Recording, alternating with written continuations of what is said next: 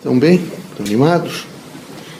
Vejam, meus amigos, eu preciso conceituar para vocês um pouco o que é saúde. O que é, o que é a saúde para vocês? É equilíbrio. Então, será que eu estou em equilíbrio? Não, não esteja em equilíbrio. Vocês saem do equilíbrio muito facilmente aqui na Terra. E é preciso que vocês fossem fortes para não sair do equilíbrio. Não sair. Algumas experiências vocês vão ter que passar. Eu já disse a vocês, vocês todos, vejam, a morte baterá sempre à porta de vocês. Seja para vocês vão ter que enterrar uma mãe, mais velho, um pai, um irmão, alguém. Vocês vão ter que entender isso. A vida da Terra é passageira. É como se vocês estivessem né, numa ilha e vocês querem voltar para o continente. O continente é lá de cá, felizmente. Entendeu? Aí vocês fazem um esforço para atravessar. Uns querem, são afoitos e querem atravessar de braço, né, nadando. Não dá. Tem umas pinguelas difíceis, tem vento, as coisas Então tem que ir devagar, devagar, segurando na cordinha para chegar do outro lado. É? o, o importante mesmo é não perder a calma. O importante é ter paciência com as pessoas. Veja, eu percebo que até esses níveis universitários há uma deontologia, me parece, nesses cursos todos. Mas vocês saem, vocês ficam às vezes, eh, sabe, frios, mesmo os médicos. Frios, assim. E as pessoas hoje elas são carentes, elas precisam de um olhar, elas precisam às vezes de uma palavra amiga, elas precisam dizer, olha, não tem importância. Quando precisar de mim, me procure, eu vou tentar ajudar. Eu tenho muito trabalho, mas naquilo que for possível, eu vou tentar ajudar. Algumas delas estão angustiadíssimas, estão em crise existencial de, de, problema de companheiro, problema de relações humanas. Então era preciso ter um pouco de paciência, sabe, um olhar de compreensão para com as pessoas. É preciso fazer isso. Não é? Eu quero dar um conselho para vocês. Vocês casados, vocês que convivem com as pessoas, não agridam os parentes, a dimensão biológica dos companheiros. Se vocês agredirem a mãe de alguém que convive com vocês, ele nunca vai perdoá-los. Nunca. Mãe, veja, há uma estreita ligação, são nove meses no ventre, com contato contínuo. Agredir a mãe é agredir a ele. Ou agredir a mãe é agredir a ela também, a mãe dela. Então não se agride a família do cônjuge. Nunca. Vamos que a irmã está prostituída. Que não seja pela boca de vocês que vocês tenham que dizer que aconteceu isso. Não deve nunca agredir a família biológica. Não deve agredir ninguém, mas muito menos a família biológica. Porque não se perdoa, meus amigos. Eles têm dificuldade de perdoar. É muito duro vir, por exemplo, falar dos parentes, aquelas criaturas que vocês tiveram infância junto. Então, é melhor calar. É melhor vocês ficarem em silêncio, silentes e não fazer isso. Vocês todos, homens e mulheres, vocês têm que ter a consciência de valorização das outras pessoas. Vejam, alguns deles precisam dessa, de um estímulo. Vocês, às vezes, se contêm um pouco, não gostaram de alguma coisa que o marido disse ou a esposa disse, contenham-se um pouco, espere um pouquinho, depois digam algumas coisas positivas e construtivas para desaparecer aquele anuviamento, aquela situação. O ideal numa casa é viver em paz, em harmonia, mas é só isso com renúncia. É preciso que haja renúncia e haja compreensão, consequentemente afeto.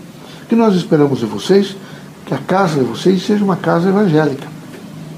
Portanto, o evangelho esteja todos os dias sendo trabalhado, que vocês vivem em paz, que vocês saibam esperar, que vocês tenham paciência, que vocês saibam perdoar, e que vocês entendam que no processo encarnatório as pessoas se encontram. É duro às vezes, meus amigos.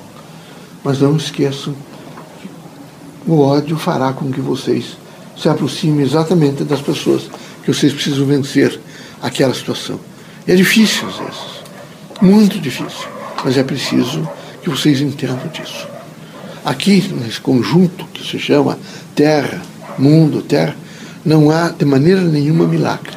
O dia que houver um milagre, vocês põem a mão para cima e fazem parar o sistema solar. Não há milagre. Há curas, há acontecimentos, há ajustamentos, mas tudo está dentro de um grande processo que a gente chama complexidade. E vocês precisam entender isso. À medida que vocês entendem, vocês passam a compreender melhor as coisas, a perdoar, amar, a saber esperar, a dizer a vocês mesmos não tem importância, amanhã será um novo dia, e vão caminhando, caminhando, caminhando, é? com coragem e, consequentemente, com espírito público. Aqui é preciso ter espírito público. Que Deus ilumine vocês todos, que vocês sejam muito fortes, sobre todos os pontos de vista, vocês tenham um olhar do bem, vocês tenham um pensamento de amor, vocês tenham o coração com fraternidade, que vocês tenham a possibilidade todos os dias de dizer: Eu estou melhorando. Todos os dias. Mas todos os dias é preciso que vocês façam essa revisão e digam a vocês mesmos: Estou melhorando. Há uma coisa que eu quero dizer para vocês por último.